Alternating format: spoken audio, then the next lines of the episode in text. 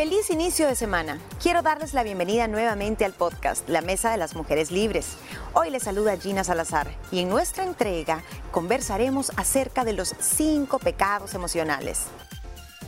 Bueno, seguramente ya te has preguntado de dónde viene tanto sufrimiento en la vida.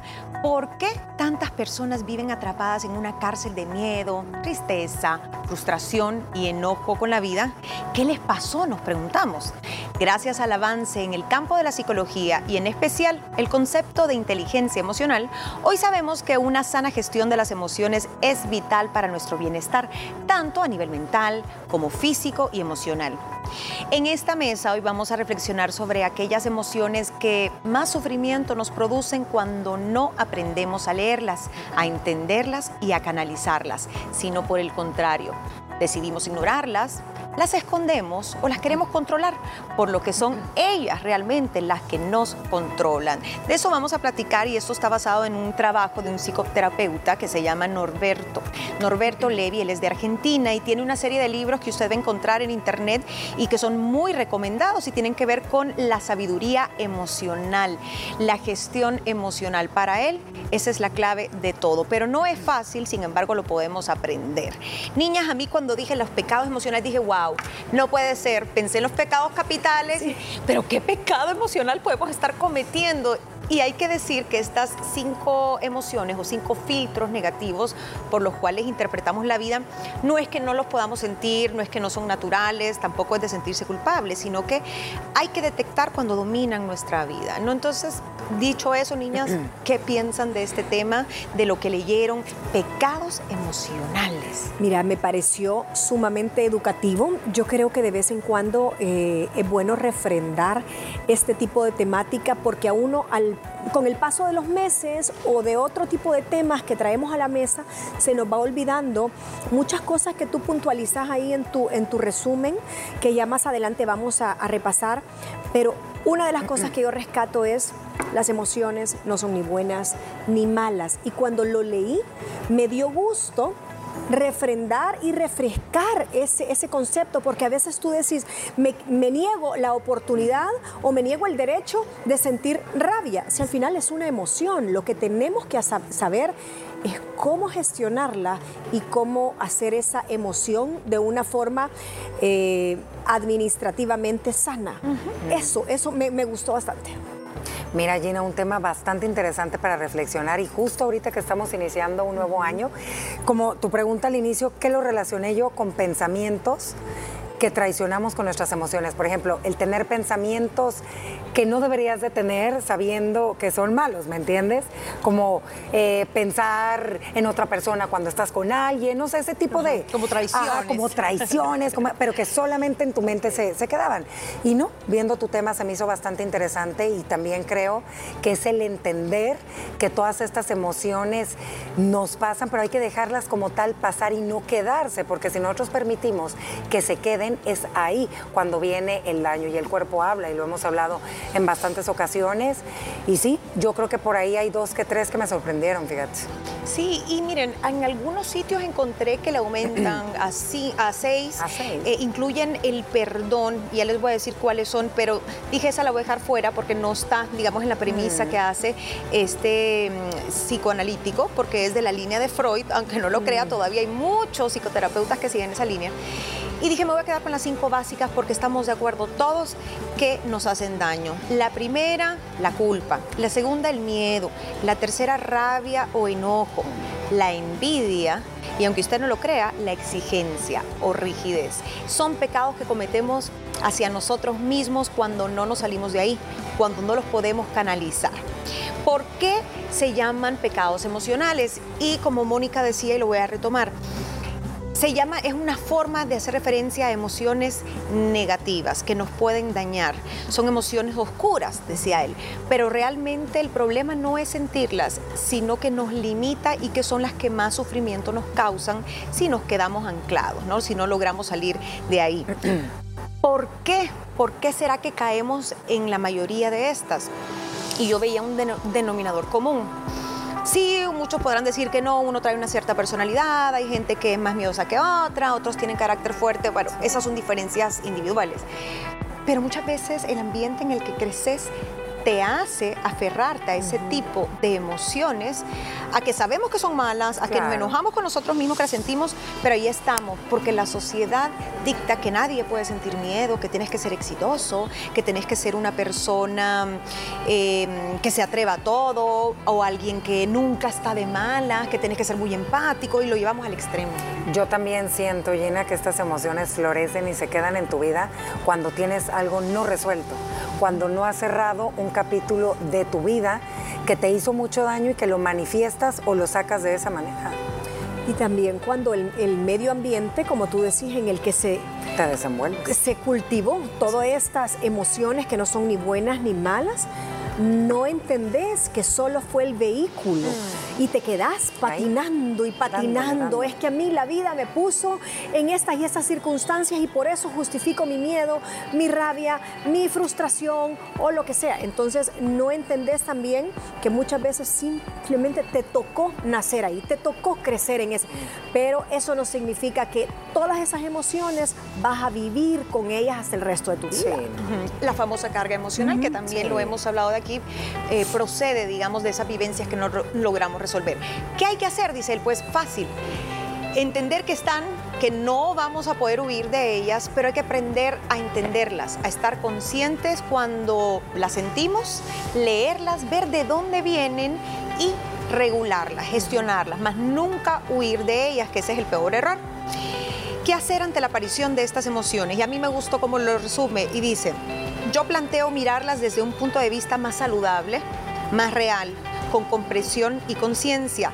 Todo aquello negativo que tú percibas, debes interpretarlo, evitando mirar esas cosas bajo el lente del miedo, la culpa, el enojo, etc. Entonces, él va más allá de definir estas emociones básicas como las conocemos, sino que pensemos en todo lo que nos puede pasar en un día, en la vida, en las etapas, y estos serían como los cinco filtros. Hay gente que vive mucho de la culpa y lo, lo vas a extrapolar a todo, a tus relaciones, al trabajo, a sentir vergüenza, a no sentirte eh, suficiente para los demás. Si sos una persona que ve todo desde el enojo, bueno, relaciones súper complicadas, envidiosos, pues ni se diga. Y las personas rígidas que terminan aplicando esto de quiero ser perfecto en todos los aspectos de su vida. Y parece mentira, son esas personas a donde tú dices, pero ¿y por qué no te salí del, de este cuadrado? En todo, como tú decís, ese sombrero lo llevas en todas las áreas de tu vida. Que no hay gris. No, no hay grises. Y quizás voy a retroceder un poquito en el tema de la culpa. Ves a esos papás, los clásicos, que empiezan a, a premiar o a dar regalos a los hijos y el niño eh, hiperregalado, ¿verdad? El síndrome del niño hiperregalado. Y no es más que un disfraz para tu culpa, porque no le das tiempo, porque tú no tuviste, por lo que sea. Entonces, igual las personas rígidas son personas que no se salen de ese patrón porque no pueden, no puedes pensar de otra forma. Fíjate que algo que hay que rescatar de unos años para acá y qué padre que nos enseñen lo importante que es la salud mental, porque para mí todas estas emociones que todo mundo las llegamos a experimentar, a lo mejor y en un día tienes todas, o a lo mejor en una semana, igual que las emociones buenas, nos ayudan. Gina, nos ayudan de verdad, pero es bien difícil porque no es tan fácil como decir, ok, estoy enojada, me voy a sentar, voy a respirar cinco minutos y voy a ver. Eso es aprendido, necesitas que te lo enseñen a hacer, porque a lo mejor y tú vienes con un patrón de infancia, que toda tu vida creciste de esa manera y nadie te ha enseñado. Entonces sí creo que es básico tratar de empezarlo a ver por fuera y decir, ¿cuál es el detonante? Hay personas que por el solo hecho de estar con ellas o verlas, te causan malestar, te dan rabia, te dan miedo, te sientes culpable, te dan tantas cosas. Hay un detonante a lo mejor en tu niñez, algo pasó que te recuerda a esa persona o que te hizo esa persona, pero si no te enseñan cómo hacerlo, ¿me entiendes? Entonces, no te enseñan y también te enseñan a veces a qué? A, reprimirlas. No llore. Usted nunca muestre tristeza. Si le da miedo, no. Es de personas fuertes. Aguántese. Disimula. ¿Cuántas veces disimula? Porque si no se van a aprovechar de ti. Entonces empezamos a ver estas emociones como peligrosas para nosotros y no sabemos qué hacer con ellas. Ustedes lo dijeron, en resumen es falta de cultura emocional. Nadie nos enseña a qué son, cómo lidiar las emociones, ¿no? a trabajar esa inteligencia emocional. Vamos una a una porque las define de diferentes maneras. La culpa. Todos sabemos lo que es la culpa, pero en palabras es el sentimiento de culpabilidad por alguna ofensa, ya sea real o imaginaria, o porque tú te sentís inadecuado en algún lugar o en cierto contexto. ¿De dónde proviene? De una baja autoestima, probablemente, o de que no te has perdonado por algo que hiciste o que no hiciste. Yo creo que esa es la, una de las peores. La culpa por algo que tú estás callando, la culpa por ese pecado silente que tú guardas y no podés confesarlo. ¿Cuántos hombres no tienen eh, un segundo hogar? Claro. Y entonces viven con esa culpa cuando llegan a casa, cuando ven a sus hijos dormidos, cuando ven a su esposa, lo frágil, lo bueno, el pastel que le ha dejado ahí, gracias por, no te alcancé a ver despierta, pero aquí te dejo. Esa culpa, di, dicen por ahí, dime el tamaño de tu regalo y te diré el tamaño, de, tu pecado.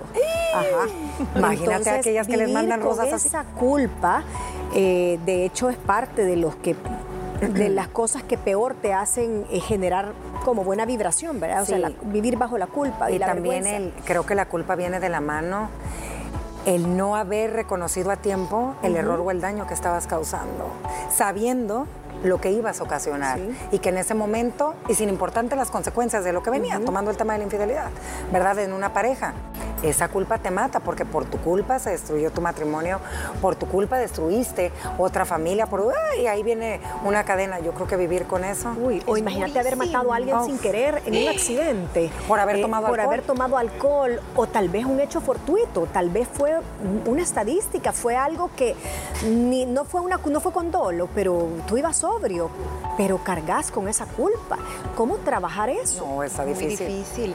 Y sobre todo las culpas, como tú decís, no de algo que hiciste arbitrariamente, sino tal vez un accidente o estabas en el lugar equivocado en ese momento, o que te achaques algo que decís, si yo hubiera, el famoso hubiera que ahí sí no pierde el tiempo porque no pasó, no pasó, por algo fue, y usted no tenía una bola mágica para saber qué era lo que tenía que hacer. Pero dicen que la culpa, si vivimos con culpa, sea lo que sea, sea que hiciste algo malo, que no lo hiciste, pero el vivir toda la vida en culpa es de lo que más te conduce a una depresión, a vivir con cuadros de ansiedad, incluso fobias y una tristeza total. Ahí iría de la mano lo que tú dijiste, el que no vamos a tocar, el perdón. Hay que aprender a trabajar el perdón, que es de lo que más cuesta. Y empezar por el perdón a uno mismo. Exactamente. Así es. La segunda es el miedo, y esta sabemos que se relaciona con, con una sensación de que estamos en alerta, que nos tenemos que proteger, y lo cual es totalmente adaptativo. Pero ¿qué pasa cuando el miedo más bien te limita? No es una herramienta para sobrevivir. Ahí vamos a arrancar cuando regresemos. Regresamos con más del podcast La Mesa de las Mujeres Libres del Talk Show Liberadas después de la pausa. Segunda parte de esta mesa de las mujeres libres, hablando de esos pecados emocionales que no nos dejan realizarnos, que no nos dejan ser felices, que no nos dejan disfrutar, estar presentes en el momento y sobre todo que nos limitan y no nos hacen desarrollarnos ni crecer. Hablábamos de la culpa, que es muy duro vivir con culpa, sea la razón que sea, hay que pasar la página. Pero hay gente que vive, niñas, en miedo total, miedo a ser abandonados, miedo a que te hagan daño, miedo a fracasar, miedo, miedo, miedo, entonces se quedan en su zona de confort. El miedo como tal es, es una emoción de las más primitivas eh, que te sirve como un mecanismo de defensa y de supervivencia más que todo. Cuando el miedo te paraliza, cuando el miedo no te permite eh, avanzar, cuando el miedo no te permite convertirse en eh, convertirte en una mejor persona o demostrar un lado multifacético tuyo, yo creo que ahí sí se convierte en un problema y en una situación negativa. Eh, pero ¿de qué, nace, ¿de qué nace el miedo? O sea, te, lo inculcan. Ahí sí tengo como mis dudas. ¿Por qué una persona se vuelve eh, miedosa emocionalmente una hablando? mala experiencia. Yo creería algo traumático que le haya pasado. Un trauma, una fobia. Fuerte. Una fobia que no ha sabido manejar. Imagínate cuántas personas o cuántos niños no vieron en casa un maltrato físico a su mamá fuerte, o sea, el miedo a, que si yo hago una pareja me vayan a golpear, miedo al compromiso, tuviste un accidente fuerte, el miedo a volver a manejar, a querer salir, tuviste algo inafortunado en tu trabajo, en el tema, algo, algo ahí te da miedo, ¿me entiendes? Entonces yo sí, creo que tiene que haber un detonante y creo que si no lo trabaja usted a tiempo, eso se le puede generar una fobia que no lo va a dejar ni siquiera Pero salir sí es como tú decías, de un, tiene que haber evento algo. bien puntual, un un trancazo fuerte que te haga. Niñas, es como el ejemplo que venía ahí. ¿Qué pasa cuando uno anda feliz caminando aquí, que te cruzas por un café y te sale un perro? Cómo se te pone, ajá, o que se te viene corriendo, o sea, el miedo, o sea, inmediatamente, ¿cómo te hace sentir la adrenalina? Me imagino que las personas que viven con miedo tuvieron que haber pasado un episodio así. Y lo más triste es que hay miedos irracionales. Irracionales. Como la fobia, ¿no? Entonces, ese hay que trabajarlo más, pero lo que más cuesta es reconocer que ese miedo no tiene razón de ser, ¿no? Esa sería como que el, ingrediente perfecto para salir de ahí. Niñas, el enojo, la rabia. Mm.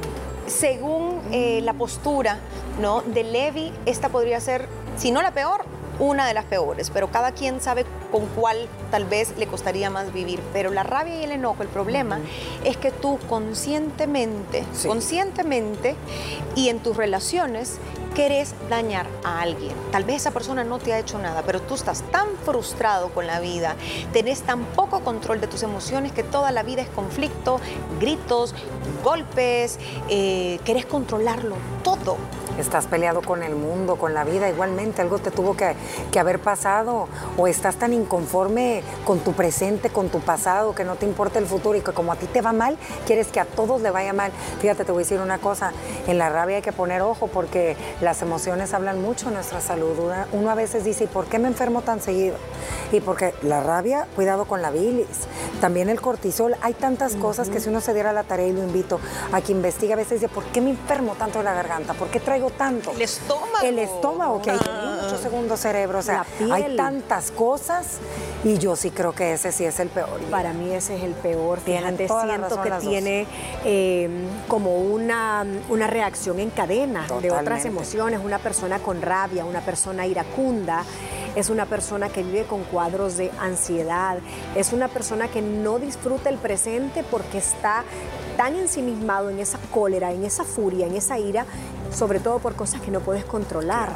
¿Y por qué te viene la rabia? Por frustraciones, que no pudiste terminar ciertas cosas en tu vida, no cerraste ciertos ciclos, por cosas que te quitó la vida, que te quedas con una rabia en el duelo, por ejemplo, pasás por esa etapa y la mayoría de gente se queda empantanada en la etapa del, eh, de la rabia. Y también te ¿sabes qué te provoca rabia? No controlar el futuro. Entonces caes en un estado de ansiedad porque no sabes cómo va a ser tu vejez, porque no sabes el futuro que van a tener eh, tus hijos, porque estás tal vez con una enfermedad terminal y estás queriéndole preguntar a la vida ¿y por qué? No te enfocas en tu tratamiento por ese gran por qué. Entonces esa rabia te hace desencadenar muchas cosas que te complican más la situación. Y el enojo, si bien es válido enojarse, porque hay momentos en que claro que te va a molestar y te va a poner de mal humor la actitud de alguien, si te insultan, incluso ante la injusticia. Por eso es que repetimos, este sentimiento de enojo puede tener una razón válida y no hay que condenarlo. Usted puede sentir el enojo, pero de eso a actuarlo, a insultar, a tener conflicto con Raimundo y medio mundo, eso ya no es saludable. Es horrible ver una persona brava todo el tiempo. Sí, o sea que dices, híjole, ya no sé cómo amaneció. No sé si lo que le voy a decir está bien o mal. No sé si está de buenas o malas. Qué difícil. Y de verdad es lo que te digo, que ojalá que el propósito de este 2023 de muchas personas sea alejarse de ese tipo de personas que no te suman nada a tu vida. Porque esas, esas personas, ¿cuántas? Rabiosas. Rabiosas por ahí hay que manejar y tú nivel en el entierro y... Pero ya van rabiosos desde que se montan al carro, porque tú le ves el semblante, ya vienen hasta hablando solos, peleando consigo mismos póngase a pensar cómo vivimos. Estamos enojados con la vida, le pegamos a la puerta, al televisor si no enciende de un solo. Ay, este celular no sirve. Y hay gente que de verdad que le grita al celular. Ajá, son impulsivos. Más gritarle al celular, por Dios. O sea, hay... qué desgaste, niñas, qué desgaste. Y antes de pasar a la siguiente, quería rescatar algo que mencionaron las dos en sus ejemplos. Cuando uno habla de emociones, uno tiene que entender que no es solo es el sentimiento. Una emoción tiene que ver con tus creencias, Todo.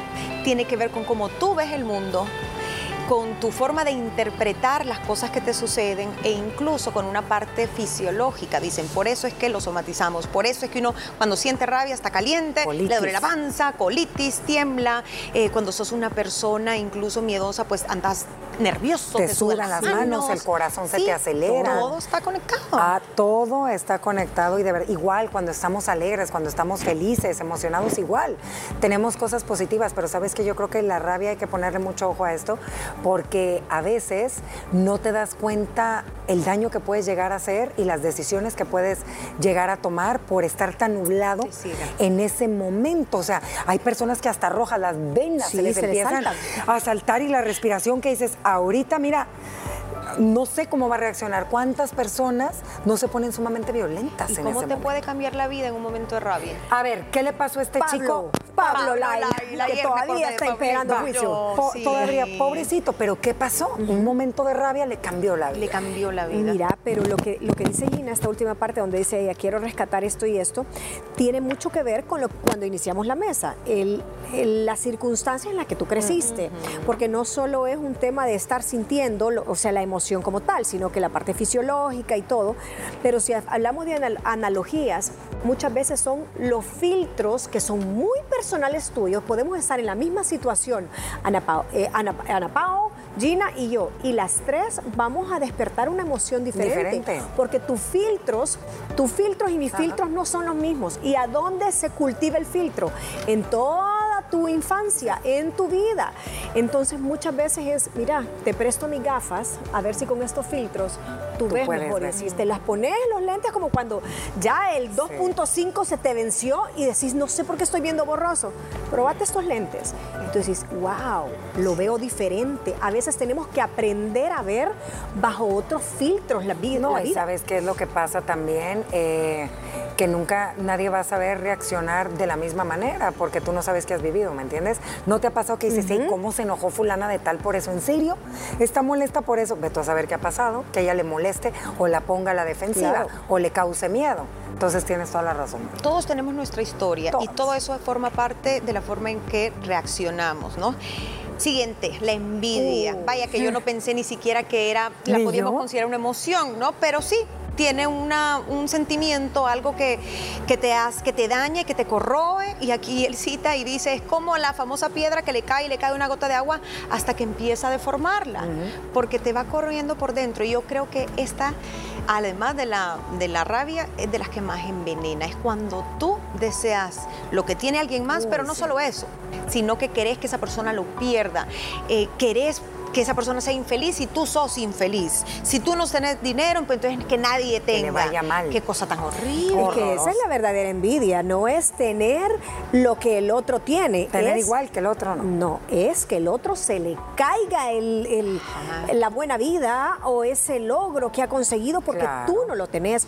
Y para mí esa emoción puede generarse a partir de la rabia, fíjate. Una persona rabiosa, una persona iracunda, es una persona que está tan enojada con la vida o con sus similares que no soporta que le pase algo bueno y la bendición que le llega al vecino. No, lo puede tolerar, no lo puede procesar. Hay gente que se compara constantemente con otros, que siempre está compitiendo y nuevamente vuelvo. Ese, ese granito, esa espinita de la sociedad, de una sociedad competitiva, del mundo de las redes sociales y eso muchas veces nos lleva a envidiar sin querer porque empezás a compararte y dices, Dios mío, todo el mundo tiene todo y yo nada. También, mira, sueles intentar aparentar una vida que no tienes, ser alguien que no eres. ¿Cuántos casos nos hemos enterado de que andaba con fulanito de tal, pero ¿qué crees? Que no era lo que tenía y que no era lo que decía.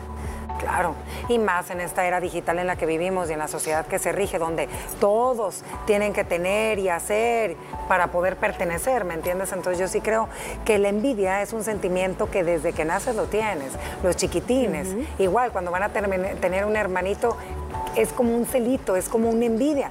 Lo malo es cuando pasas esa línea delgada y no lo sabes gestionar. Claro, y a veces es gente que tal vez no, no ha tenido logros, pero no es porque la vida se ensañó con ellos, es que simplemente ellos no se han atrevido, no se han concentrado, no se conocen, no saben que tienen virtudes, talentos. Entonces hay que trabajar más en el interior y dejar de ver al vecino. Y la última es la rigidez. Yo la asocio mucho con esa ansia de perfección. Sabemos que lo perfecto no existe, pero además hay gente que nace ya con una mente tan cerrada, tan cuadriculada, que no cree en los intermedios, que es todo o nada y es bien fácil frustrarse así. son personas que yo también las llamaría tercas. Sí. Estaba yo viendo la diferencia entre una persona perseverante y una persona terca. La persona perseverante, al igual que el terco, tienen el mismo objetivo, solo que el terco tiene una mentalidad rígida. El terco no se sale de su estrategia, aunque tú le estés diciendo, no vas a llegar a ese lugar porque el camino se cayó el puente. Yo voy a llegar y yo me lo voy a saltar. El otro, el perseverante, dice, yo voy a llegar, ok, te escucho tu postura. A ver, se cayó el puente, ¿por qué otro lado puedo llegar? No voy a cambiar mi objetivo, no me vayas a decir que me vaya a otra playa que está igual de... Yo quiero ir a esa, pero te voy a escuchar para ver si hay una forma de desviarme. Las personas tercas son personas que están dentro de la rigidez, que solo lo que tienen un sesgo en el pensamiento y no pueden ver las cosas de manera diferente por su terquedad. Fíjate que yo sí creo que este pecado tiene que ver mucho con el tipo de crianza que tú tuviste. Si tú tuviste unos padres sumamente autoritarios y estuviste en un sistema educativo muy cuadrado, que las cosas tenían que ser así, creo que de ahí parte mucho. De ahí creo que parte mucho, porque a pesar del año en el que estamos y de todo el mundo digital que vivimos, sigue habiendo personas que son así. Creo que ahí sí parte mucho de tu personalidad. Yo creo también le agregaría, para cerrar ese punto, inmadurez, falta de conocimiento, tal vez... eh, Miedo a lo desconocido, a lo miedo a lo desconocido. Entonces, si algo no es como yo pienso, como yo creo, No me sirve. bloqueo, es malo, no sirve y a lo mejor te está cerrando una puerta que te puede ayudar muchísimo, que puede ser una oportunidad. Para concluir, ¿qué consejos? Obviamente, gestionar Mm. las emociones, pero no se trata, y yo quiero rescatar esa idea, no es controlar las emociones. Primer error es decir, controlar la ira, controlar la tristeza, controlar la envidia. Hay que ver de dónde viene, hay que entenderla, hay que permitirnos sentirla y decidir no vivir en ellos. Parar un momento, analizar qué lo causa, el detonante. Dos, no caer en el error que yo les decía de salir corriendo, decir no, nada me pasa, porque eso solo va a crecer y es como una válvula de escape, es una bomba de tiempo, no lo ignore. Exprésalo, pero no lo lleve al extremo. Practique la respiración profunda y usted dice, ¿pero qué es eso? Respirar con el abdomen, llenar esa panza de aire puede ser un buen inicio. Hay técnicas de respiración también online que usted puede seguir, llámese también yoga, meditación, lo que le funcione. Practique también la concentración pero concentrarnos en aprender algo de todo lo que nos pasa. Y esto me gustó. La clave es el aprendizaje. Las cosas pasan, son buenas, son malas, unas tenemos el control, otras no. ¿Qué vamos a hacer? ¿Lamentarnos toda la vida? ¿Enojarnos? ¿Vivir con miedo? ¿O simplemente entender que así es la vida y pasar página para tener pues, una, una realización personal. Y él dice, la clave para poder salir de estos pecados es la sabiduría emocional. Culturicémonos emocionalmente, leamos libros sobre las emociones, veamos películas. Hoy en día es tan fácil encontrar hasta en YouTube de forma gratuita o un audiolibro, un podcast. Y démosle, démosle la importancia, porque no es solo es inteligencia de coeficiente intelectual, sino que también la emocional. Bien importante. Así que gracias por acompañarnos. Esta fue la mesa. ¿Ya habías escuchado acerca de este tema? Esperamos pongas en práctica todos los consejos dados en relación al mismo. Además, te recordamos que puedes sintonizar nuestro show de lunes a viernes a través de la señal de Canal 6 a las 12 del mediodía y así seguirnos también en nuestras redes sociales como arroba liberadas TCS. Mañana conversaremos sobre aquellos hermanos que desarrollan el rol de padres. Te esperamos.